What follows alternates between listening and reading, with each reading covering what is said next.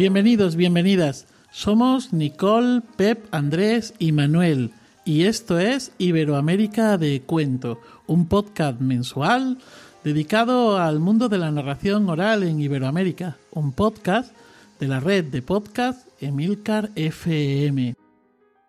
Comenzamos el capítulo 23 y último de este 2020, de este podcast centrado en el mundo de la narración oral. Antes de comenzar con el editorial y las pequeñas notas y reflexiones previas a la entrevista en profundidad, quiero invitar a mis compañeros, a mi compañera, a que se asomen, pues para saludar. ¿Cómo estáis, amiga, amigos? Muy bien por acá, Nicole desde Santiago de Chile, muy bien aquí con, con todo lo que fue el Chile Cuentos que terminó hace poquito, así que estamos, aquí se dice con la caña, con la caña del festival aún eh, con la alegría de las funciones, así que muy contento y saludos a todos los que nos van a acompañar en el programa de hoy. Hola, aquí Pep desde Guadalajara, capital mundial del cuento contado y bueno, pues ya eh, retomando o encarando más bien eh, el último tramo del, del, año, de este año particular, curioso, complejo y, y bueno, difícil también. Así que con muchas ganas de que se acabe el 2020 y a ver si el 2021 eh, pinta de otra manera. Hola, hola compañeros, compañeras, acá Andrés en Santiago también, al lado de Nicole como todos los capítulos, así que no tengo nada que agregar a lo que dice ella porque nos pasan las mismas cosas. Terminamos el chile cuento, muy contento. bueno, contento de estar aquí en este capítulo y sí, que venga un año 2021 que le tenemos toda la fe, pese a todo. Pues qué bien. Bueno, pues ya saben que este que hoy coordina, el, esta personita que hoy coordina el Iberoamérica de Cuento, pues eh, soy Manuel Castaño, desde Legolas Colectivo Escénico, y que igual que Pep habla desde Guadalajara, capital del cuento contado, yo hablo desde Alcalá de Henares, cuna de Cervantes y patrimonio de la humanidad. En este programa charlaremos con la querida y admirada Paula Carballeira, cuentista gallega, española, que en unos minutos estará con nosotros. Pero antes de pasar a la mesa, antes de invitarla a que se siente aquí con nosotros, vamos con el editorial y con los aperitivos.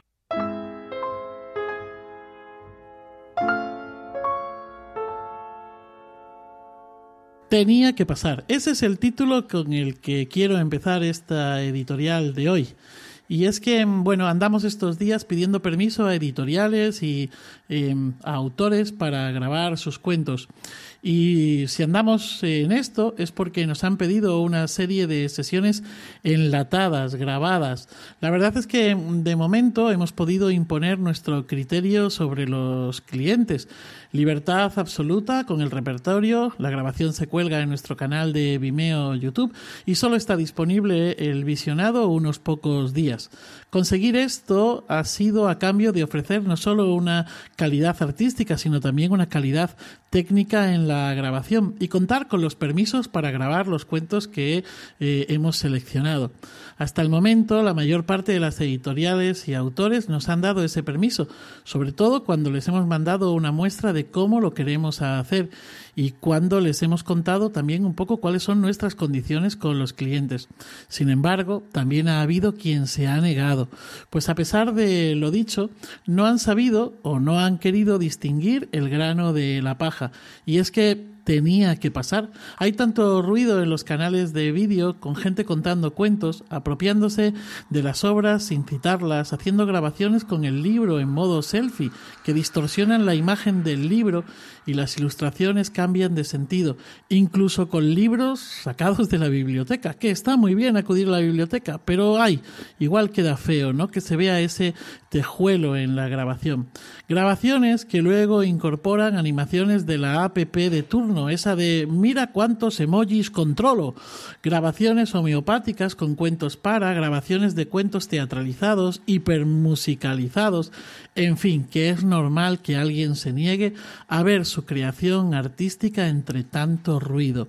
Y creo que una buena parte del ruido lo hemos generado nosotros mismos, los narradores, las narradoras, prestándonos a ciertas prácticas y permitiéndonos ciertas licencias.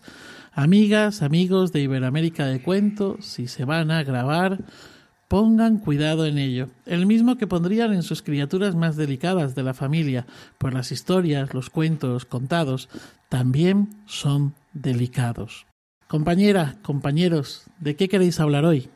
Muchas gracias Manuel por esa editorial, qué profunda la reflexión y también eh, lo, que, lo que nos lleva a analizar de, nuestro propio trabajo. Eh, yo hoy día voy a hablar de una iniciativa que me ha llamado mucho la atención, eh, sobre todo porque creo que se podría replicar entre las diferentes escuchas de los distintos rincones de Hispanoamérica, y es que en Colombia se está realizando el primer foro nacional de cuenteras llamado Entre Nosotras y se organizaron distintas cuenteras colombianas que comenzaron a hacer un registro a partir de que tres organizadoras que son cuenteras jóvenes, Daniela Villa, Catherine Paredes y Verónica Sandoval, propusieran un encuentro. Entonces lo primero que hicieron ellas fue eh, eh, lanzar una encuesta en redes sociales para ver cuántas cuenteras había en Colombia y así empezaron a hacer distintos mapas estadísticos para ver qué trabajo estaban realizando las cuenteras, de qué zonas eran y se dieron cuenta entre, entre muchas cifras que fueron dando a través de las redes que la mayoría de las cuenteras en Colombia lleva menos de 10 años contando, por lo cual hay un recambio eh, generacional también en la escena de la narración oral también que dos de cinco narradoras son además gestoras culturales, que también se ve que las posibilidades que hay en el ámbito de la cuentería y cuánto tiempo se le puede dedicar realmente al trabajo estético y artístico, porque muchas veces también estamos inmersos en la gestión. Y bueno, y todo esto culminó en el primer foro nacional que están realizando, en donde han habido distintos momentos eh, de conversación. Uno de ellos fue el, foro Compañeras de Palabra, en donde estuvo Ana Dávila, Michelle Gaspar, Eli Popiu. También hicieron el encuentro Lo Femenino en los Cuentos con Carolina Rueda, Jana Cuenca, Liz Quiroga en la mesa de conversación junto al público. También Encontrando Caminos, que es otro tema eh, donde se habló de las diversas experiencias alrededor del oficio con los retos, aprendizajes y oportunidades que tienen las mujeres para así poder dialogar y proponer nuevas estrategias entre todas. Ahí estuvo Maite Agudelo, Luz María Arcilla, Jazz Castillo y Beth Hernández. Eh, y también hoy día se realizará el Ser Mujer en Escena con Nelly Pardo, Maite Beltrán y Ana Wonka en donde analizarán cómo cada mujer narradora se debe descubrir, escénicamente entre retos, aprendizaje, horas de vuelo y muchas otras búsquedas. Así que felicitaciones a las compañeras de Colombia por esta iniciativa y me parece muy bonito que se pudiese replicar en los distintos países para analizar también la figura de la mujer y lo femenino en la narración oral. Pues sí, bien interesante.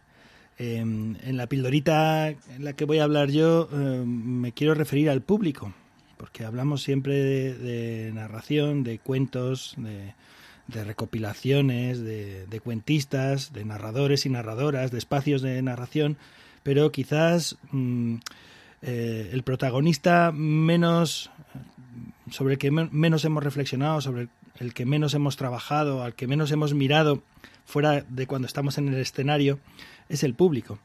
Eh, porque nos planteamos desde hace tiempo que eh, la narración oral no es un monólogo, es un diálogo, un diálogo que se establece entre público, cuento y narrador, cuentista, ¿no? Y ahí entre ese diálogo pues se va edificando a, fuerzas de unos y de otros, se va alzando en el aire e, ese constructo magnífico que es el que es el cuento contado. Y cuando hablamos de público muchas veces estamos pensando en esos dos tipos de públicos que hay, ¿no? pues, pues por un lado el público homogéneo ese público homogéneo que podemos encontrar por edades o, por intereses o, porque están en espacios eh, del que no pueden salir, pues yo qué sé, de colectivos, pues cuando vas a contar a la cárcel, por ejemplo. Y también de otro tipo de público que es el, variado, el heterogéneo, el, público que es muy variadito y cuyo ejemplo siempre hablamos del público familiar, con edades muy diversas, centros de interés muy diversos y todo esto. ¿no? Entonces he estado mirando a ver qué es lo que hay por ahí de público eh, escrito, eh, qué artículos hay. Me he encontrado la voz en el diccionario de narración oral eh, público, el diccionario que hicimos en, en la web de AEDA, y esa voz la escribió Campa, el querido José Campanari. Y él eh, cuando tuvo que escribir aquel texto, aquel lema, eh, cuando tuvo que hablar sobre el público, lo que hizo fue preguntar a público habitual de funciones de cuentos qué es lo que esperaban cuando, cuando iban a escuchar historias. ¿no? Y lo resumía, todas las respuestas las resumía en tres cosas. Esperaban entretenimiento, esperaban emocionarse y, si era posible, esperaban ser sorprendidos, ser sorprendidas. ¿no? Entonces, eh, Campa habla mucho sobre toda esta cuestión, es, bien interesante, os animo a que echéis un vistazo ahí al diccionario de narración oral, a esa entrada que hace Campa, y mm, todo esto viene al hilo de que el boletín del mes de diciembre de AEDA es un monográfico que ha coordinado Diego Magdaleno y que da voz al público. Hay cinco artículos de cinco personas que asisten habitualmente a espectáculos de narración oral y son eh, artículos pues bien interesantes porque es esa otra mirada, ese otro compañero que está justo como os decía antes, levantando el cuento. Entonces, os animo a que veáis la entrada en el diccionario, os animo a que veáis el boletín y también os animo a que penséis, a que, no, a que mm, de alguna manera miremos al público no solamente cuando está haciendo de público, sino también fuera, porque especialmente en estos tiempos tan complicados, somos más conscientes que nunca del valor del público, de cuánto lo necesitamos, de cuánto lo queremos y de cómo, a pesar de las dificultades, pues son nuestros aliados, son nuestros tenaces compañeros en este afán nuestro por vivir, compartir y disfrutar de la palabra dicha. Y para terminar, como, termina Campa en su articulito, eh, al público también deberíamos darle un aplauso, hoy y todos los días. Pep, justamente mi, mi pildorita también tiene que ver con el público, em, porque en el marco del Chile Cuentos, eh, que les contábamos, terminó recién y estuvo muy bonito, todas las actividades fueron online, pero hicimos una sola, como ya se puede, con todos los recuerdos eh, posible y necesario en el Parque Juan 23, que está en la comuna de Ñuñoa, y ahí hay una especie como de foro o anfiteatro griego. Em, entonces está al aire libre y ahí hace años ya que se realiza la Dominguera, que es un espacio de encuentro en, torno a los cuentos, así ciudadano, como comunitario, que lleva Omar Saldivia con otros narradores. Y nada, para el que quiere, cuenta, siempre hay narradores como sosteniendo, pero eh, ese espacio de la dominguera, que además se ha replicado en otros países, eh, se hace en Santiago en el Parque Juan 23. Entonces ahí hicimos la única función presencial. Y lo que, eh, lo que quería comentar es que durante bueno, todo este año estuvimos contando poco y cuando lo hicimos fue a través de la pantalla, todos nosotros. pero en esta función familiar había unas 100 personas que llegaron a escuchar cuentos, como el espacio grande no, no parecía tanto, pero eran como 100 personas. Y entonces contamos en vivo o sea, a otros, eh, mirando rostro. Justamente lo que hablaba Pep de ese público que está ahí, que lo echábamos tanto de menos. Y, el nerviosismo de los narradores y narradoras, que había muchos con mucho carrete, diríamos, con mucha trayectoria, pero estábamos nerviosos, o sea, estábamos todos bien eh, intranquilos, no sabíamos qué iba a pasar, como si ya se nos hubiera olvidado. Claro, la última función tiene que haber sido el 15 de marzo o antes, porque el 16 de marzo acá ya se cerró todo, un poquito después que en Europa, pero bueno, hace mucho tiempo. Y lo que quiero comentar es que eh, más de uno de los que empezó a contar, empezó a contar con la voz quebrada. O sea, con ese... Ah, que, y era, fue tan emocionante que estábamos todos llorando con lágrimas, pero era para contar un cuento así, tipo Pedro de Males, divertido, no que fuéramos a contar algo muy emocionante. Pero era tal, tal la emoción que esto, me parece que, la imagen habla por sí sola, pero igual quiero compartir em, que, eh, que en este podcast celebramos los cuentos eh, cada mes y, y, que yo he pensado mucho en, esta escena, eh, en, ese contador de historias contemporáneo, o sea, nosotros, nosotras, que llevamos en, dentro del oficio eh, a los aedos, a los juglares, a los trovadores y a los jacabati, a los kamichibaya, a los griots, a los epeutufe, a los tlaketski, lo llevamos ahí, eh, y que este narrador contemporáneo enfrentó una pandemia y ahora está de nuevo en el escenario. Entonces solo quiero decir que me emocionó ver a mis colegas emocionarse porque me hizo pensar una vez más que los cuentos y el oficio de contar cuentos es inmortal. No importa cuántas guerras, pandemia, terremoto o quién sabe qué cosa nos traiga el 2021 o hacia adelante, no importa qué enfrenten los seres humanos, siempre vamos a ser esos seres perdidos en un mundo gigante que encuentran en los cuentos ese fuego ancestral y que son capaces de emocionarse al decir, junto a todos los ancestros, había una vez. Pues muy bien, muchísimas gracias compañera, compañeros. Vamos a continuar.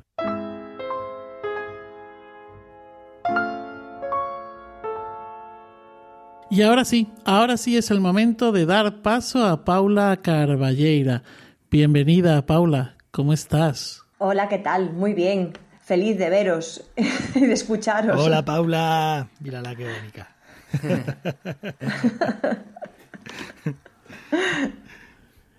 bueno, Em, me toca hacer la, la, semblanza de Paula, presentar a Paula Carballera, pues para aquellas personas que no tenéis eh, la suerte de eh, conocerla o de haberla visto contar. Paula nació en Maniños, una parroquia del municipio de Fene, en A Coruña. Es una de esas personas que te embelezan desde el primer suspiro. El tuyo o el suyo, da igual. Ella puede suspirar para hacer poesía en tus oídos o para contarte un cuento, o tú puedes suspirar tras verla encima de un escenario o en la tele o alrededor de un café. Así es Paula, narradora oral, poeta, escritora de literatura infantil y juvenil, de literatura dramática, novela, actriz y directora de teatro, cine y televisión. En fin, un lujo de suspiro. Hablar con Paula del oficio de narrar, de cuentos de Galicia y los gallegos, de la vida, es siempre una fiesta y un aprendizaje. Transcurra esta conversación donde transcurra, ya sea en la trastienda de un festival de cuentos o alrededor de una buena mesa con una buena comida y un buen vino. Si su obra literaria y sus espectáculos son buenos, ella, en las distancias cortas, lo es más. En este año 2020 ha sido nominada a los premios Astrid Lindgren Memorial, uno de los más importantes premios de la literatura infantil, casi podríamos decir que el Nobel, y ha sido nominada además en, en la categoría de narración oral. Yo estoy seguro de que los miembros del jurado eh, lo van a tener muy claro a la hora de votar si a ellos les dan la oportunidad de suspirar con Paula. Y Paula, pues ¿qué, ¿qué, te voy a decir? Pues que tenemos que empezar con una pregunta que es casi obligada y que seguro que no te han hecho nunca, nunca, nunca en ninguna entrevista, ¿no? Que es eh, cómo fue eso de, de empezar a contar cuentos en público. Qué bonito, Manuel, qué bonito todo lo que has dicho, qué emocionante. No sé si lo merezco, pero muchas gracias. Eh, lo de contar cuentos en público, a ver, yo cuando vine, eh, yo nací, como tú dices, en Maniños, que es un lugar pequeñito, así en el norte de, Galicia, y fui a estudiar eh, filología a Santiago de Compostela. Y ahí, porque las becas dan, pero no para mucho, pues empecé a trabajar, eh, tuve la suerte de empezar a trabajar en una biblioteca de literatura infantil que había en Santiago de Compostela, bueno, que todavía hay. Y ahí se hacían actividades en torno a la literatura infantil y una de ellas, pues claro, yo me vi con niños, niñas delante, que tampoco nunca me había visto en esa circunstancia y más que hablarles de libros, pues empecé a contarles historias, historias que yo había leído, historias que pensaba que podían, que podían interesarles. Vi que sí, vi que todavía hoy tenemos mucho en común, el mundo infantil y yo, y vi que había una conexión rápida y ahí empecé yo a contar en público, en un público eh, muy, muy, muy, muy eh, pequeño, quiero decir, de edad. O sea, eran niños, niñas que estaban empezando a leer todavía, eran sus primeros contactos con la, con la literatura. Y coincidió que más o menos, un poquito más tarde en esa época, pues empezó Kiko Cadaval a contar para, para adultos eh, aquí en Galicia, ya siguiendo pues las estelas de lugares donde se empezaba a contar la narración oral como algo profesional. Entonces Kiko pues me dijo estas ideas que tiene Kiko y que yo era joven y dije, vale, se cuenta lo mismo que cuentas para los niños pero para adultos. Yo dije, vale, vi que también había puentes con el público adulto y a partir de ahí pues ya empezó la, la cosa a fluir, ¿no? Además también tuve la suerte de que eh, Xavier Docampo, que eres un, era un narrador nato, pues trabajaba mucho la narración oral también en la literatura y era una figura muy destacada de la literatura infantil y juvenil en Galicia. Entonces, él siempre que podía daba cancha a la narración oral, tanto en las conferencias como en actividades alrededor de, de la literatura. Y ahí, claro, como tampoco había tanta gente entonces contando en Galicia, de hecho éramos Kiko y yo, y la que se dedicaba también a público infantil y familiar era yo, pues eh, Xavier me daba mucha cancha, ¿no? Y a partir de ahí pues ya empezamos a, a ir por el mundo y a reflexionar y a contar sobre todo. Oye, y estos inicios eh, también de la mano del ámbito teatral, porque tal como te como decía eh, Manuel la semblanza te manejas en tablas em, ¿Qué ventajas te dio tener recursos teatrales y qué inconvenientes te dio a la hora de ponerte a contar? Eh, a ver, yo como, como son actividades, igual que la literatura, tanto el teatro como la narración oral, son actividades que se fueron desarrollando paralelamente y que tienen puntos de conexión, pero realmente eh, las separó bastantes, porque, bastante, porque eh, la literatura es una actividad individual, tú escribes en tu casa, pensando siempre en, los lectores, pero en tu casa, digamos, es una actividad para ti, para ti, para las proyecciones de la gente que piensas que puede leer tus libros. Eh, en el teatro ya es una actividad de equipo y la narración oral yo siempre la considero una actividad eh, con el público, ¿no? en relación directa con el público de retroalimentación. Entonces, ¿qué pasa? Como se, discurrieron las actividades en paralelo, con conexiones, como digo, pues sí que la formación en todos los ámbitos te ayuda, evidentemente, igual que el hecho de estudiar filología o de eh, pues ponerte a analizar textos, todo esto siempre, siempre confluye ¿no? en actividades como la nuestra. Sí que es verdad que en lo que es teatralmente, el tener unas nociones de, escena, de lo que, lo que implica un espacio de una serie de unas dimensiones, con una iluminación, con unos, unas características de sonido, pues todo eso también te ayuda a saberte situar en escena, a proyectar la voz y no quedarte afónica de cada vez que te subas a un escenario, de intentar con los medios que hay en las salas o en los teatros, pues básicamente que se te vea bien y que se te oiga bien, que son los objetivos de, la narración oral, ¿no? Y que todo eso no dificulte la transmisión de las historias. Eso, mm, en mi caso, fue una ayuda considerable, cuando muchas veces pues tienes que actuar en escenarios teatrales, ¿no? También implica que la comunicación en espacios teatrales no es igual que la comunicación en pequeños espacios o en espacios más familiares. Entonces tú manejas herramientas que te pueden ayudar en ese sentido. De ninguna manera creo que mm, sean imprescindibles unas nociones u otras, porque creo que son actividades totalmente distintas, pero sí con puntos en, en común. Y creo que realmente esos puentes que todos establecemos según como narradores de dónde venimos, ¿no? Eh, creo que esos puentes son muy interesantes que contribuyen a hacer de nosotros narradores y narradoras únicos, ¿no? que cada uno con sus circunstancias, con su trayectoria, pues consigue a través del tiempo y de la experiencia que todo confluya en la actividad, en este caso de narración oral no creo que, creo que el teatro o la experiencia teatral te puede ayudar en determinadas cosas, pero como te puede ayudar la experiencia si eres trabajador social, por ejemplo, ¿no? En, comunicarte con una comunidad o buscar temas que puedan influir más o menos. Creo que todo, todo confluye. Creo que nuestro ámbito, bueno, queda así un poco raro hablando entre nosotros, que nos dedicamos todos y todas a esto, ¿no? Pero creo que es un ámbito muy completo en este sentido. Es muy esencial y como es tan esencial, reúne muchas características de otros lugares que, acaban siendo escénicas. Paula, y bueno, además yo te quería preguntar, cuando contabas cómo habías llegado a los cuentos, lo decías un poquito cuál era el, panorama que se vivía en la narración oral en esa época, pero al menos para mí eh, el panorama de Galicia en narración oral es muy desconocido, entonces quería eh, adentrar en eso y preguntarte cómo era eh, el panorama cuando tú te iniciaste, cómo es en la actualidad, qué, qué cambios has visto principalmente. Sí, eh, mira, te comento porque realmente no es muy conocido fuera de, fuera de la península ibérica, ¿no? Eh, claro, vivimos en una circunstancia en el Estado español que confluyen diferentes culturas y diferentes lenguas, ¿no? Y en el caso de, la cultura y de la lengua de la que yo vengo, que es la gallega, eh, unas circunstancias muy particulares, que lo comentaba ya en, en otros lugares, ¿no? Así de discusión y de debate, que durante mucho tiempo no hubo literatura en gallego. Eh, durante tres siglos la transmisión de la cultura en Galicia fue oral. Con lo cual se transmitieron las historias, la tradición, eh, durante tres siglos, que se dice rápido, pero bueno, son 300 años, y, luego se recuperó, ¿no? Luego se recuperó, ya llegando al siglo XIX, se recuperó la literatura para ámbitos que no fuesen de transmisión oral, ¿no? Entonces todo eso eh, mm, hace que nuestra cultura tenga unos puntos diferenciales, como todas las culturas, y que ese punto diferencial sea que la oralidad está muy presente. Todavía hoy en día en Galicia se cuentan las cosas de manera oral. también hay una literatura, mm, bueno, bastante interesante, ¿no? Pero la gente, digamos, el común de la gente está acostumbrada a que la transmisión de los saberes sea de manera oral.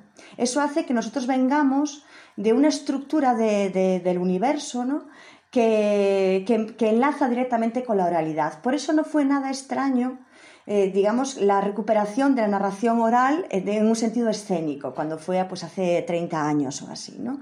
La gente lo tomaba como algo habitual, sobre todo porque aquí ya entramos en lo de hombres y mujeres, ¿no? en los ámbitos de, donde los hombres siempre tuvieron presencia, que son los ámbitos pues, de las tabernas, de los lugares de ocio, y donde las mujeres empezamos a entrar también ¿no? por los cambios sociales. Entonces ahí sí que yo, me acuerdo cuando, cuando yo empezaba a contar, no era tan habitual que una mujer tomase la palabra en medio de un bar, ¿no? de una taberna, para contar historias. Llamaba un poco la atención porque el ámbito de la mujer era más doméstico, digamos, más de, labores relacionadas con el campo, pero en, un ámbito de, de, bares o de pubs llamaba un poco la atención. Pero enseguida, aquí en Galicia, por ejemplo, se asumió, se asumió como diciendo, ah, bueno, esta chica está contando cuentos, sabemos a lo que se refiere, entonces se asumió bastante bien. Y claro, hasta entonces aquí en Galicia no existía esa recuperación profesional de la narración oral. Seguía siendo en lugares más bien privados o familiares o de, o de amigos, ¿no? Pero ya contar en un sitio que no conocías, que te contrataban para gente que no conocías, era algo extraordinario. Y yo eso sí que, que ya tengo una edad, ya te puedo decir, querida hija mía, jovencita, que entonces no había nadie. Estaba Kiko Cadaval, que fue el que fue abriendo, que fue desbrozando, ¿no? que fue abriendo los caminos, eh, y fue él el que nos invitó, digamos, a, a entrar en ese, en ese lugar, porque él era consciente, como hombre sabio que es, que de ahí, de ahí podía seguir pues un oficio, ¿no? que de ahí pues vendría otras cosas. A poco de empezar, yo ya afortunadamente eh, me di cuenta de que había otros lugares en la península ibérica donde se estaba contando, donde había también esta, esta recuperación de la tradición oral que en Galicia a lo mejor, si no fuésemos así como somos, pues no, no llegaría tan rápido. ¿no? Aquí lo que llegó tan rápido fue por eso, por esa, digamos, esa tradición que, nos, que nosotros manteníamos, ¿no? Y, estar un poco también, era el, ya era el siglo casi XXI, entonces pues estábamos un poco en conexión con lo que pasaba afuera. Y ahí ya la retroalimentación ya fue adelante, pero te puedo decir que no fue fácil al principio, ¿eh? porque sobre todo no, fue fácil, relativamente fácil en los ámbitos em, de enseñanza, ¿no? de los, en los colegios, en los institutos, ahí ya sí. En los lugares más de, de pubs, de taberna, para las chicas no lo tuvimos eh, tan fácil y todavía yo creo que ahora es un lugar todavía que cuesta un poquito, ¿no? Que no, que no es tan fácil. Hablo de Galicia, que es eh, Galicia, la ciudad más grande que tenemos son 300.000 habitantes, que no es nada. O sea, es para cualquier lugar de América es un pueblo. Entonces todavía vivimos en una sociedad muy rural y que cuesta, que cuesta ir abriendo camino e ir pues en otros lugares, a lo mejor ya lo tenéis un poquito más, más más asumido, ¿no? Y aquí se va, se va ahí. No tanto por la tradición oral, insisto, ¿eh? sino por ámbitos donde también las mujeres pues, podemos aportar y podemos tener nuestra voz propia, ¿no? Se está consiguiendo, pero ahí seguimos. Oye, Paula, bueno, es un, es un gusto escucharte. Eh, hemos tenido la oportunidad de escucharte contar solo una vez el maratón del 2018, pero claro, así muy allá a lo lejos, mucha gente. Eh, y bueno, quería hacer una pequeña como reflexión antes respecto a lo que estaba hablando. También tenía ganas de preguntarte por, por Galicia. Eh, sobre todo me pasa como que eh, eh, estoy como investigando la narración en, la Edad Media fundamentalmente y todo lo que busco y lo que encuentro termina diciendo Galicia. O sea, todo lleva ya por el, por el camino de Santiago fundamentalmente, porque decían, no, los juglares pasaban por el camino de Santiago y todo lo que uno encuentra de novela, de estudio, finalmente llega como a Galicia. Entonces, eh, primero una reflexión en torno a lo que estaba hablando. Eh, pareciera ser que pasó, pasaron muchas historias, especialmente por Galicia, eh, más que en otros lugares, más que en otros países, o sea, todo como que lo llevaba hacia el norte de España y en concreto Galicia. y también en, en, esta investigación me he dado cuenta que las juglaresas, o sea, las narradoras mujeres, eran muy escasas o bien se disfrazaban de hombres, pero eh, en realidad casi no estaban. Eh, a raíz de lo que estaba hablando, quizá tenga una relación entre este, eran los hombres, los juglares, los que contaban, que estaba muy presente, se transmite oralmente y ahora cuando el oficio, digamos, de juglar tiene esta como vuelta en el narrador contemporáneo, quizá todavía queda algo de eso, de que no, que eran los hombres los que traían, los que traían la historia. Eh, y, me sorprende mucho porque cuando, cuando estuvimos ya en España, no hemos estado en Galicia, eh, pero eh, cada vez que preguntábamos a, otros narradores, no voy a decir quién porque podría haber alguno aquí, oye, pero dime, ¿quién te gusta mucho como narrador? y nombraban a Kiko Cadaval, a, a ti, a Paula, eh, nosotros tuvimos oportunidad de ver a Celso y como eh, a Guti también lo pudimos ver, eh, Xavier, que lo nos mencionaste ahora, o sea, como que hay una fuerza en Galicia, siendo que es tan pequeñito, donde hay, así, a la rápida se pueden contar unos 10 narradores como de primerísimo nivel. Eso, bueno, me llama mucho la atención, así quería como comentarlo, igual ya, comentaste un poco por de dónde viene esto. y, lo que te quería preguntar ahora es como por el repertorio eh, tanto tuyo y quizá ampliado un poco como a, Galicia. Eh, sigue siendo, se cuenta mucho de tradición, eh, se cuenta de autor también, tú eres escritora, entonces a lo mejor contará algunos cuentos tuyos también. ¿qué, podemos encontrar si va a una función que da Paula por ahí en España?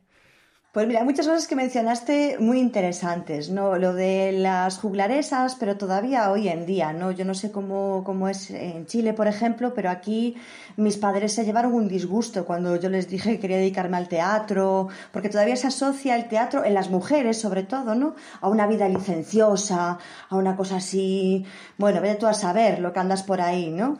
Entonces las juglaresas también tenían ese, ese matiz, ¿no? Que estaban muy asociados pues a la prostitución, a otros ámbitos no tan artísticos, ¿no?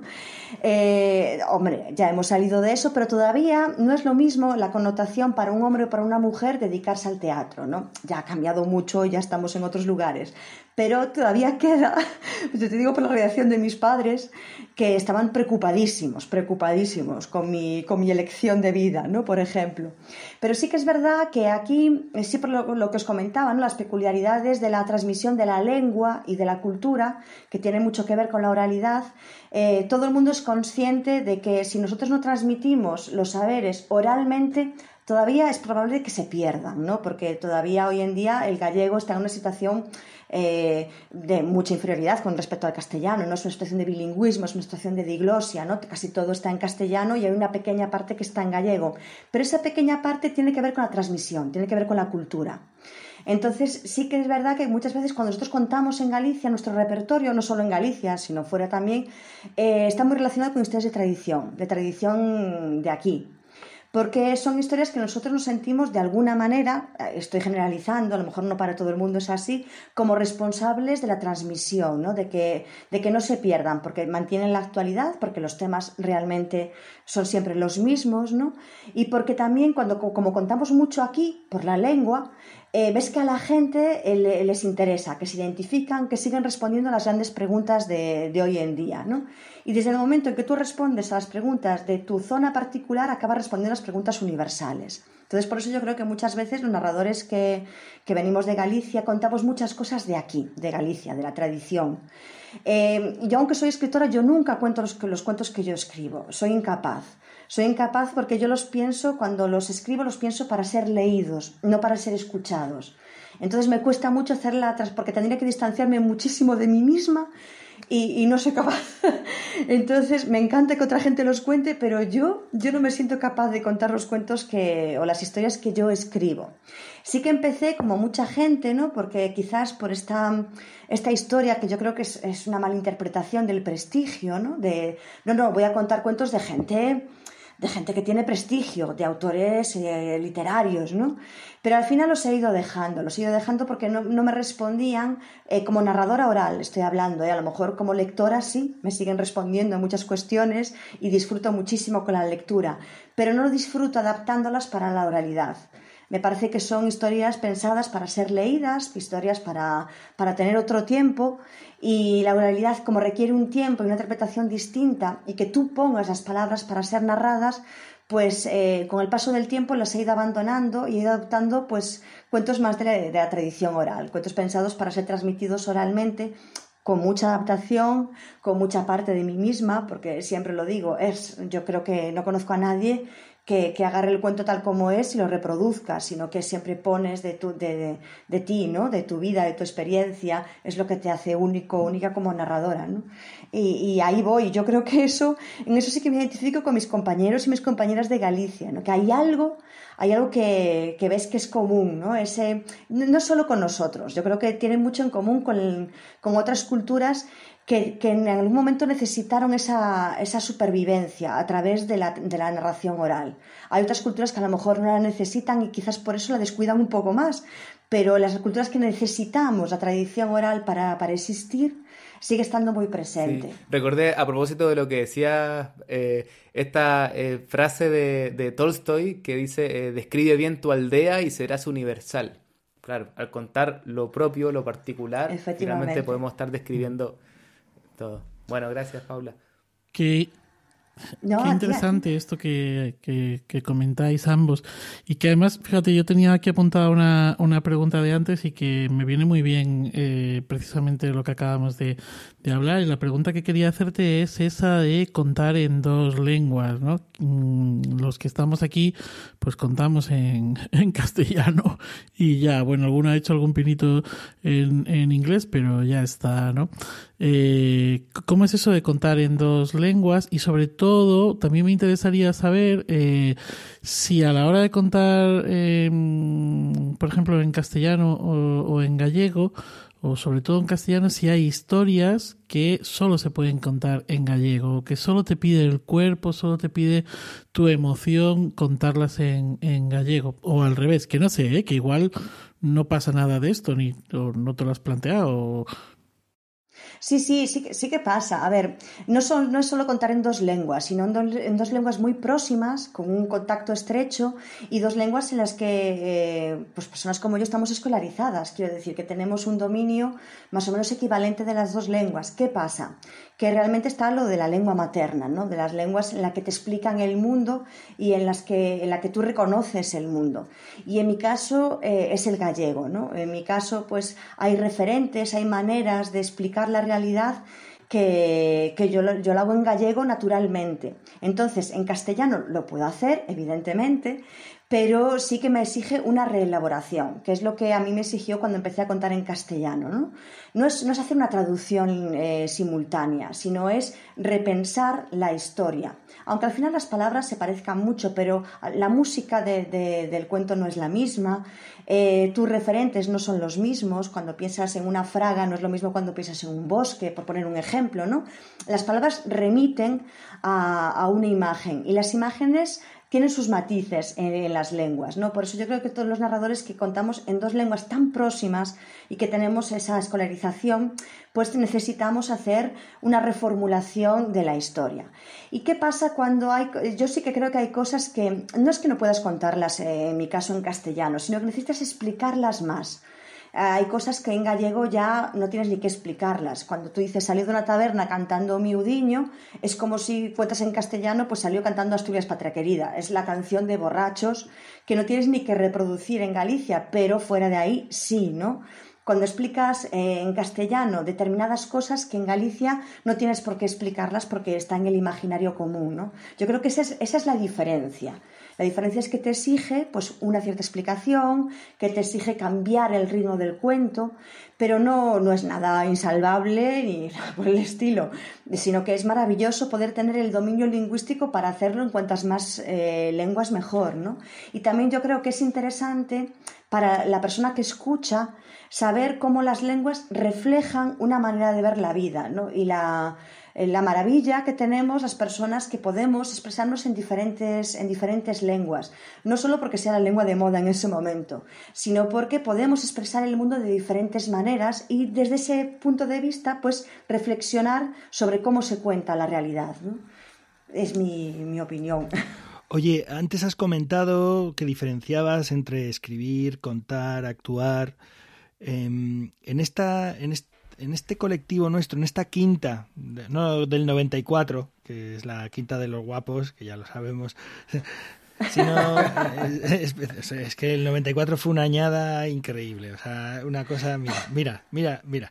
Bueno, entonces, eh, si te das cuenta, desde que se reactivó este oficio como profesión de contar, em, antes había mucha gente que escribía y que además contaba sobre todo en las visitas de, autor, pues acababa contando historias.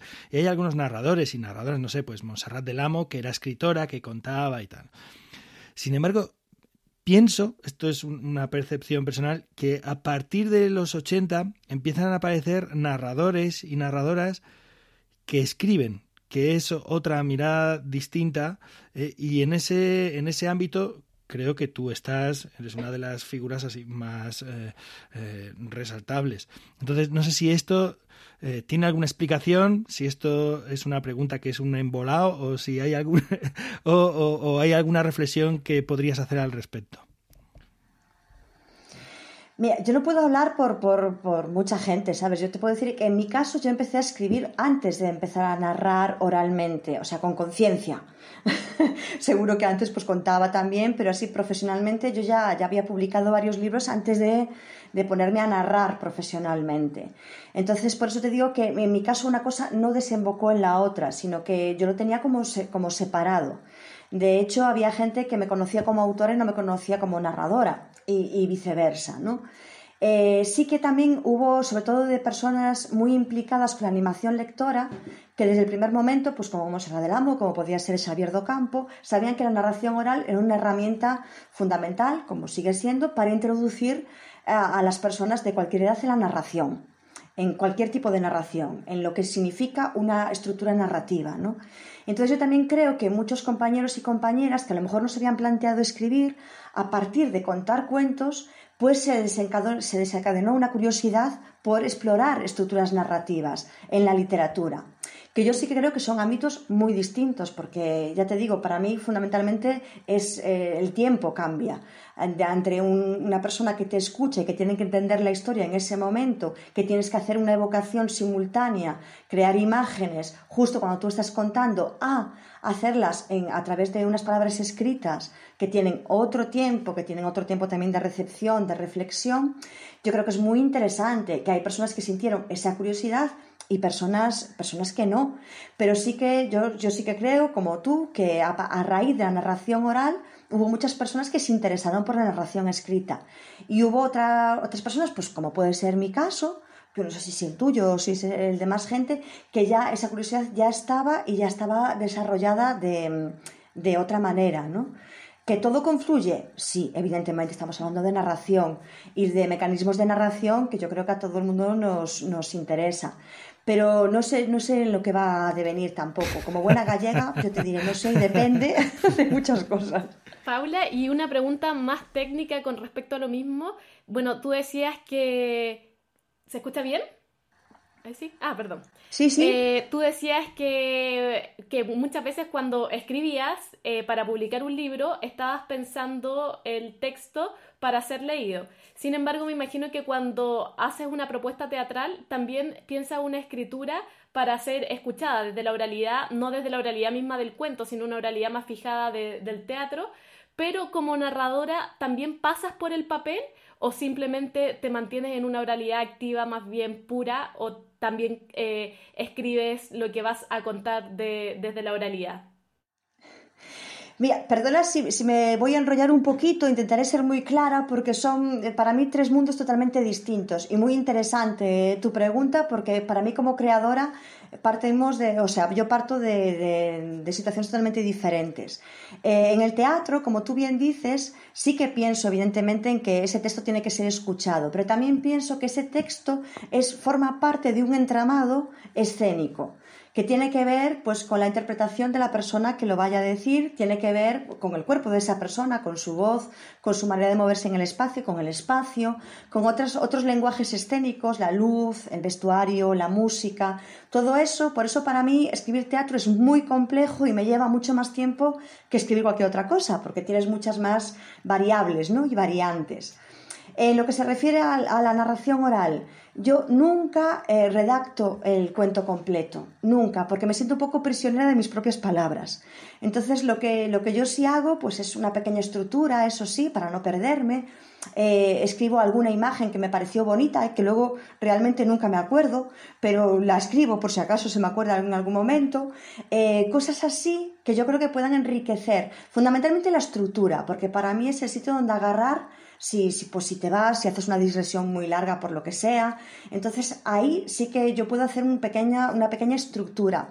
Ya hace tiempo que no la hago, ¿eh? pero generalmente sí, en mi cuadernito llevo pues mi pequeña estructura porque realmente yo de lo que me fío en la realidad por ahora, mientras no sea mucho más mayor y me falle más el cerebro, es en la memoria. Eh, tengo mucha confianza en la memoria porque creo que la narración oral, la memoria es fundamental. Y ahí puedo pecar un poco de, de no sé, de vieja, ¿no? de vieja gallega, que es de, bueno, si te olvidas, por algo será.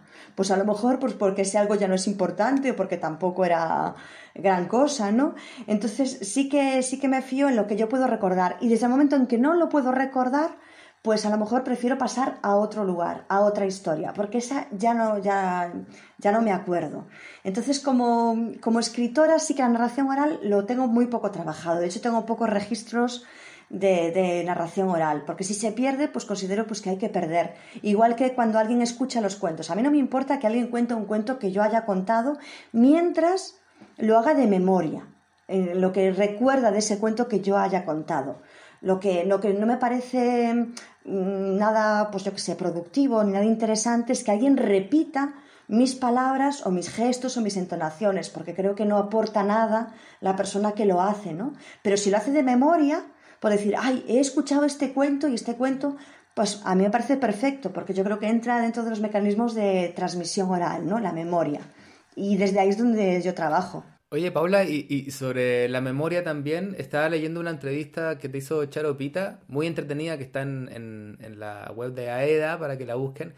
Em, y ahí comentaba algo de que de un cuento que no era tu regalón, regalón decimos en Chile como el cuento favorito, Em, tu caballito de batalla, eh, que era este de Barba Azul, creo que una adaptación de Mr. Fox, puede ser, que yo no lo he escuchado, pero ahí comentabas que, al menos en ese momento, el 2016, era el cuento que, más te gustaba, pero que lo habías dejado de contar un buen tiempo y después lo retomaste. Y, sobre todo con lo que estamos hablando de la memoria y el olvido, eh, ¿por qué uno deja de contar un cuento que funciona y todo? Y, y qué pasó en ese dejarlo y retomarlo después?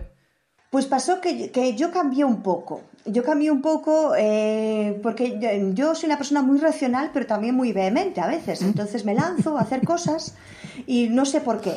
Entonces con el paso del tiempo digo, ¿por qué haría yo esto? Y ya reflexiono y digo, ah, pues por esto. El cuento de Barba Azul es un cuento muy delicado de contar, porque realmente es un cuento muy violento contra la mujer. Entonces yo hubo un momento que me daba muchos más quebraderos de cabeza que satisfacciones el cuento, porque tenía que explicar muchas cosas eh, sobre la propia estructura del cuento y de cómo se desarrollaba el cuento. Por eso yo cuento esa versión, la de Mr. Fox, y no la versión de Perrol, porque la versión de Mr. Fox hay una presencia muy activa de la, de la mujer que le da un giro al cuento al final, ¿no? Pero hasta llegar al final veía que el público se posicionaba rápidamente en que era un cuento de violencia de género. Entonces, durante una época eh, decidí pararlo hasta ver si, si, yo conseguía pues darle otra visión al cuento, ponerme en otro lugar que no me causase tanto problema. Como lo conseguí, mm, llegó un momento que dije, a mí el cuento me gusta, yo creo que se puede hacer, se le puede dar este giro, y entonces lo volví a contar desde mi otra eh, perspectiva, no era muy diferente a la de antes, pero sí más reflexionada, y sí que le di un giro para, para, que el público no sufriese, sobre todo, ¿no? Para que no pensase que va a ser una cosa y luego al final resultase ser otra, sino darle ya las pautas para decir, confiad en mí, confiad en mí, que, que yo este tema lo tengo pensado y reflexionado. Pero sí, siempre tenemos un cuento, un cuento que durante una época, yo hubo cuentos que funcionaron muy bien en su época y que no volví a contar por cosas, ahora mismo no, sé muy bien por qué, en este caso lo tengo muy claro, ¿no? Pero hubo otras, otros cuentos que realmente dejé de contar, bien porque me parecieron un chiste en su momento que funcionaba muy bien, pero que yo necesitaba alguna otra cosa con el paso del tiempo, bien porque de repente entraron otras historias que os voy a decir a vosotros que dices, ¡buah, esta historia es alucinante! Esta historia ya me llena. Entonces, pues dejé de contar otras. Eh, es cosas de la vida, Andrés. Jovencito.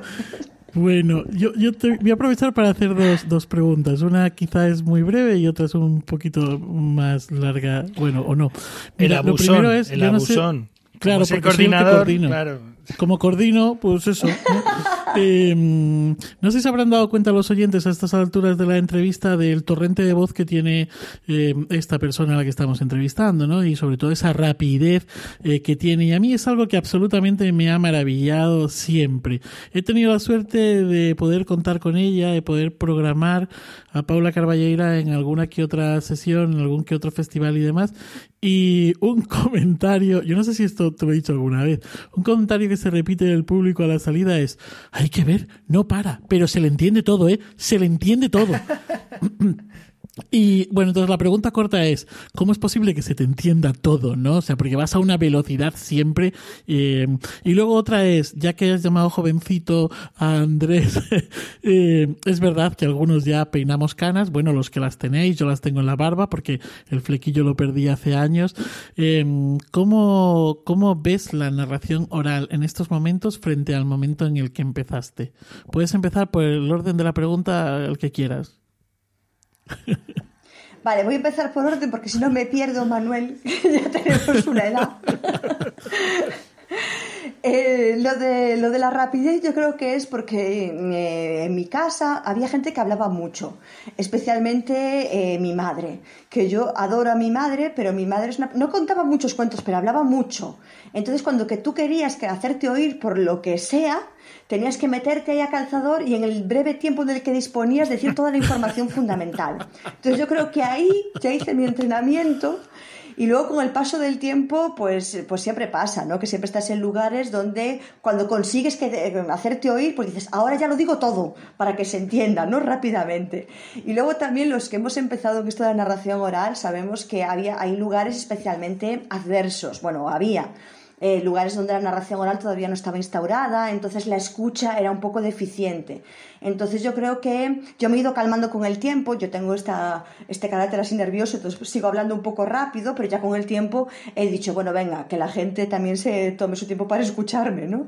Pero hubo una época que era complicado, entonces tú decías, pues lo voy a decir todo para que quede claro ya y luego ya me puedo relajar y disfrutar un poco, ¿no?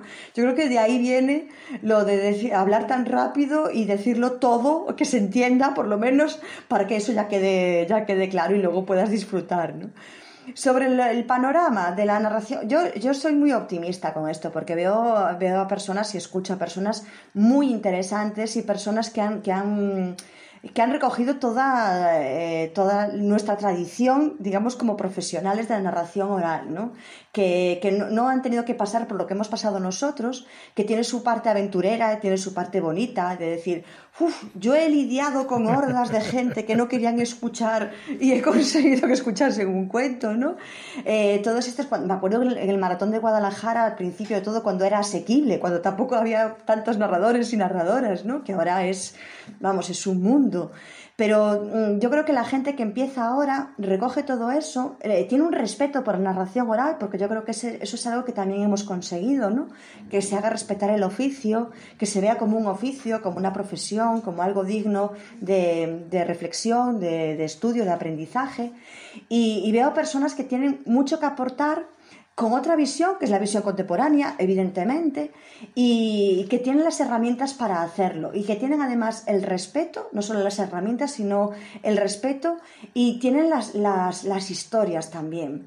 Entonces, yo creo que... Eh, lo hemos hecho bien, no, es que sea, sea una, un mérito nuestro, ¿no? sino que lo que hemos hecho lo hemos hecho bien. Y, entonces, y la gente que está, que está contando hoy en día además vive en un mundo que tiene acceso a un montón de contenidos ¿no? y tiene las herramientas para hacer una selección y para luego recuperar lo que es la transmisión oral, que no es fácil en un mundo tan tecnológico y, un mundo tan poco presencial, y más en estos tiempos. ¿no?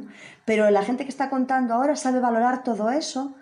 Estoy generalizando, evidentemente, ¿eh? pero dentro de esa generalización hay un porcentaje altísimo de gente que lo está haciendo muy bien. Ay, de verdad, qué gusto de conversación y qué gusto escucharte, Paula. Es que es maravilloso. incluso, incluso cuando no estoy muy de acuerdo, es que me, me convences de todo. es Te quiero, Paula, es maravilloso, sí. Pero eso mola, ver, estar así en, desacuerdo cordial. No, es fantástico. Mira, voy a terminar eh, con una última pregunta, por lo menos por mi parte, salvo que los compañeros digan que no tienen más y yo pueda meter alguna más. Eh, em, bueno, como vienes del ámbito, mm, estos tres espacios en los que te has movido, que no he dejado de insistir en ello una y otra vez, me gustaría saber también tu opinión en, en tu la percepción que tengas tú de estos compañeros y compañeras pues que acaban recalando en el ámbito teatral contando cuentos en espacios escénicos, en circuitos teatrales, eh, eh, si son conscientes de dónde se meten, si saben, si, si conocen esos registros, esas, esas formas de trabajo o entran como elefante en cacharrería, ¿cómo es eso? ¿no? ¿Qué, qué, qué opinión tienes al respecto? A ver, yo, yo, como buena gallega te voy a responder que hay de todo. O sea, hay gente que, que, sí, que es consciente de dónde se mete, tiene las herramientas y tiene los conocimientos para, para estar ahí. Yo también creo que el teatro, eh, y de hecho lo reflexionaba en un artículo que, que hice para EDA, es un ámbito muy bueno para la narración oral, porque es un ámbito que propicia la escucha ¿no? y que propicia que se vea bien y que se oiga bien, que es lo fundamental en la narración oral. Y creo que hay gente que, eh, que es consciente de eso desde nuestra parte, ¿no? Y que entonces dignifica dignifica en el sentido de, porque para mí ya es un arte, un arte digno la narración oral, ¿no? Pero parece que para mucha gente el hecho de asistir a un espectáculo de narración oral, a un teatro, le da como, como un mayor valor, cuando en realidad el espectáculo es el mismo, ¿no? Pero eh, el hecho de ir a un teatro, de tener un espacio como ese, ¿no? que está tradicionalmente relegado a otro tipo de espectáculos, pues le crea como un, ya digo, todo esto con mucha sutileza, ¿eh? porque para mí, como profesional de narración oral, la narración ya tiene su prestigio más allá del espacio donde se realice. Pero en este tipo de espacios sí que es verdad que se realza más. Entonces es maravilloso que la narración oral entre en los espacios teatrales. ¿Por qué no? Si puede entrar en cualquier otro espacio, ¿por qué no entrar en un espacio teatral? ¿Por qué no incluir la narración oral en propuestas de programaciones teatrales? ¿no? Cuando eh, tiene público, cuando al público generalmente le gusta. Eh, eso por un lado. Desde nuestro lado, desde los profesionales que realizamos el espectáculo de narración oral, hay que ser conscientes también del espacio donde vamos, de que no todos los teatros son iguales, de que la calidad del sonido puede cambiar dependiendo del espacio, igual que eh, las necesidades técnicas de iluminación. Entonces, tener unas pocas pautas o si no las tienes tú, buscar a alguien que las tenga. ¿eh? Por eso no, yo no creo que cada persona eh, tiene que responder de su espectacular narración oral, pero si no sabe de iluminación o de, o de sonido, yo creo que está bien una asesoría, ¿no? O que incluso con los técnicos profesionales del teatro, pues haya esa asesoría para que el espectáculo quede redondo, ¿no? A mí eso me parece maravilloso y me parece muy bien que la gente tenga ese respeto y que tenga esa sensibilidad. Lo que yo creo que no se puede hacer es eh, hacer un espectáculo igual en un teatro pues que en un espacio de un salón de actos de un centro comunal, por ejemplo, ¿no? porque las, circunstancias son totalmente diferentes. Entonces, tenemos que, saber cuáles son los requisitos de cada espacio. Hablo de técnica, de, requisitos técnicos fundamentalmente. ¿no? Y ah, sobre eso, pues trabajar. Lo que requiere nuestro espectáculo de narración oral, yo creo que poco más es que el espectáculo que ya tenemos armado de por sí, sino pues que la transmisión sea lo mejor posible en cualquiera de los, dos ámbitos. Yo me he encontrado con profesionales de narración oral que lo hacen muy bien porque tienen las herramientas o tienen la sensibilidad, que o están bien asesorados o asesoradas, y con profesionales que a lo mejor no, que a lo mejor se confían o nos confiamos, que a todos nos puede pasar, ¿no? que total, pues esto sí me funciona, me funciona en cualquier lugar y no. Los teatros tienen unos requisitos especiales, ¿no? Yo creo que ahí tendremos que tener la, humildad del saber estar, sea un teatro, sea un estadio de fútbol, sea donde sea que hagamos el espectáculo, ¿no? Y dignificar nuestro espectáculo, que ya de por sí es digno, ¿no? Pero hacer que hacia los ojos de los demás, pues lo perciban como lo que es, ¿no? Como un arte. No sé si me he explicado bien Amén. Sí, muy bien, muy bien. Oye, una última pregunta porque estamos llegando ya casi al final, aunque bueno, nos podríamos tirar aquí todo el tiempo hablando contigo. Em, e, es relativo un poco a la formación de los narradores, de las narradoras, ¿no? Eh, muchos hemos empezado de una forma pues eh, autodidacta, pegándonos eh, o, oyendo a trompicones, ¿no? Em, ¿Qué consideras tú así con, las posibilidades que existen hoy en día? ¿no? Antes hablabas, por ejemplo, al, cuando te planteaba lo del panorama de la narración oral en este momento, pues planteabas el hecho de que, claro, ahora tenemos acceso a un, podemos ver sesiones grabadas, mejor o peor, como decían en la editorial, ¿no? Em, o puedes escuchar audios, puedes escuchar a gente que a lo mejor de la otra, eh, bueno, que nosotros no tuvimos oportunidad, ¿no? O al menos, pues yo hasta que te conocí a ti, pues habían pasado varios años dentro de, del mundillo de la narración oral, ¿no? Entonces, teniendo en cuenta en el mundo en el que vivimos, las posibilidades que tenemos ahora mismo, eh, si tuvieses que elegir una o dos cosas de decir, mira, yo si volviese a empezar, para mí sería, con, con, el bagaje que ya tienes, sería fundamental en mi formación esto o esto otro. O al revés también, ¿qué ha sido fundamental en mi formación? A ver, yo creo que lo fundamental eh, desde mi punto de vista de ahora es la reflexión sobre el oficio, que evidentemente no puedes tener cuando empiezas. Tú cuando empiezas vas, ¿no? Y vas con algo que yo siempre valoro, que es la ilusión, que es la energía y que es el trabajo previo. O sea, yo, creo que lo que, eh, lo que yo siempre digo, y yo creo que si me lo hubiesen dicho, pues estaría genial, pero entonces, ¿quién te lo iba a decir, no? Porque parecen obviedades, pero no lo son que es la, necesidad, las ganas de contar, que eso se transmite, y las ganas de contar esa historia en concreto. Esa historia en concreto porque crees que es eh, importante que la gente lo escuche, escuche la historia, no solo porque sea resultona, sino porque tiene un contenido debajo de, toda, de todo el humor o debajo de todas mm, las herramientas que tú utilices para el interés del público, ¿no? que es interesante transmitir a los demás. Yo creo que eso es, es, la base, es algo que le damos como obvio y que muchas veces no lo es, porque muchas veces yo todavía escucho y veo gente que cuenta cuentos eh, efectistas, sensacionalistas, cuentos que van a funcionar bien, pero que dejan poco, poca huella, ¿no? poco pozo. Entonces yo creo que en mi reflexión, más allá de luego apuntes técnicos o de lo que sea, eh, los, los, narradores y las narradoras que a mí más me han impactado son porque me han dejado una huella, ¿no? que me han dejado algo, eh, una conmoción, digamos, en el cuerpo, por el tipo de historias que cuentan y por cómo las cuentan, por su honestidad. Entonces yo creo que son los principios básicos y obvios de la narración oral, es esa honestidad, esa sinceridad, y esa selección de, de, los, las historias que consideras importantes para, para, el público. Yo creo que eso es lo básico, lo, lo, fundamental, que nadie te dice cuando, cuando empieza, bueno, ahora quizás sí, ¿no?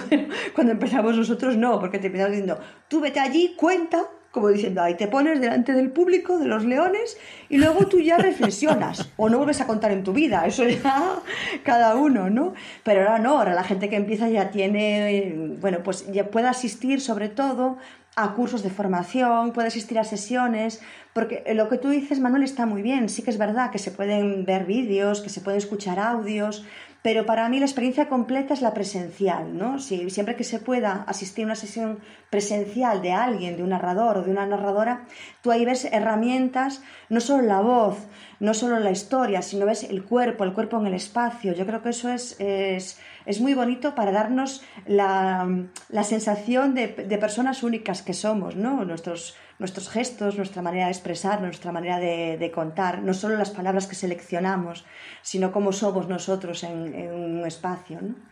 No, no, está, no, no, está muy bien, está muy bien. Mira, me estaba acordando ahora mismo, creo que yo lo he comentado eh, ya en alguna ocasión, no sé si aquí, pero alguno de, los que estáis ahí me lo habéis escuchado. Nosotros empezamos, Legolas, Carmen y yo empezamos a narrar por de chiripa, porque veníamos también del mundo del teatro y demás. Nos, nos dijeron, nos soltaron a los leones, ¿no? Pues ya que hacéis esto, pues haced esto otro. Y nosotros muy atrevidos lo hicimos.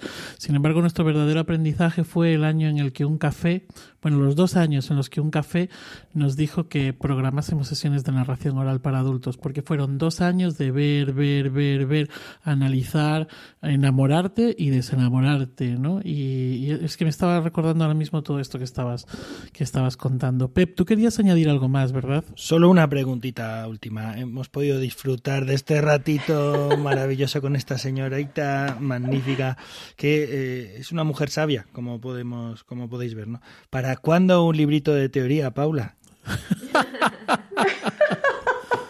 es que he visto esa mirada pícara de Pep y he dicho, a ver qué va a preguntar. Lo he acabado, Pep. Bueno, esto es una gran primicia mundial que suelta Iberoamérica de cuento y es que tendremos pronto en Palabras del Candil un librito de teoría de Paula Carballeira. Es un librito pequeño, os lo comento ahí, porque me encargaron una editorial de aquí que fue. Pep ya me lo había comentado otras veces, ¿no? Y siempre he dicho, ah, pues sí, sería interesante, sería interesante. Pero yo- una editorial de aquí que publica en, en, en portugués.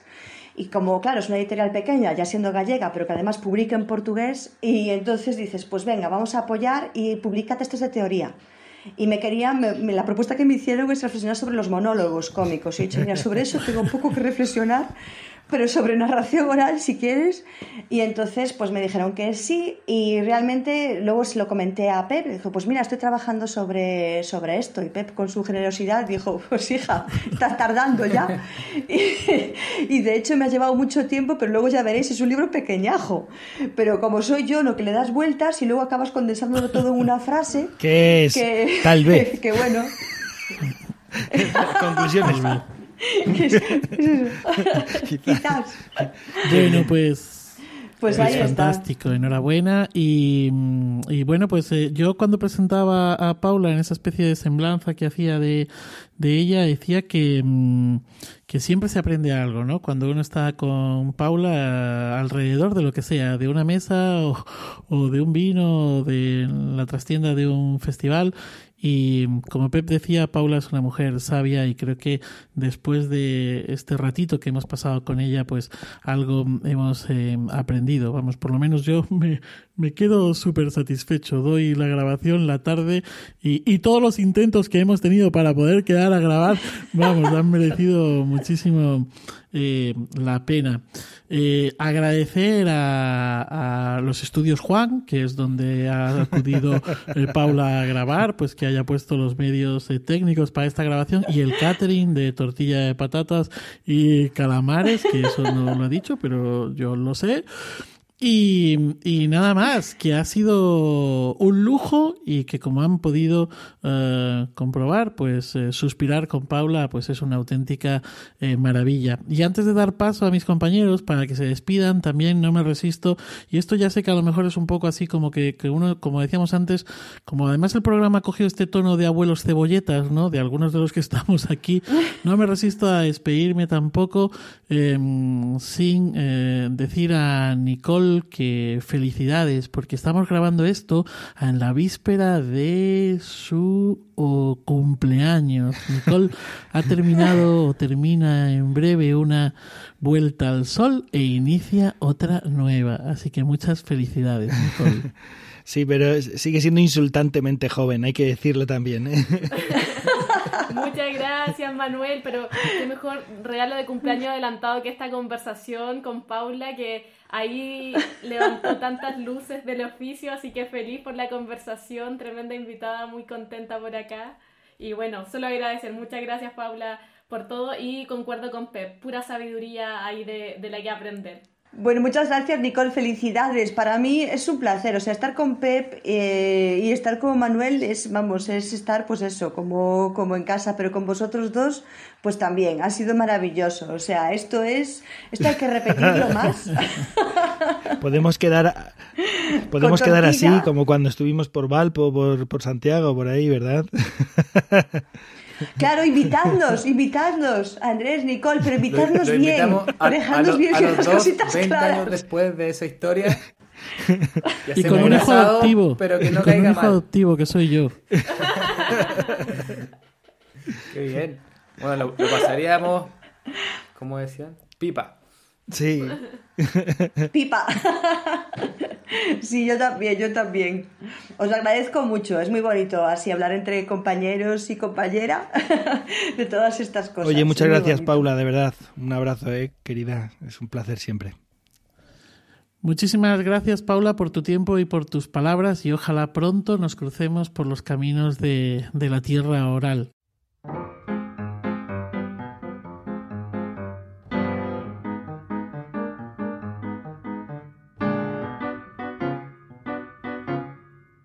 Gracias, compañeros, compañeras, compañera, por este segundo programa de... Pero segundo no, este cuarto programa de la tercera temporada de Iberoamérica de Cuento.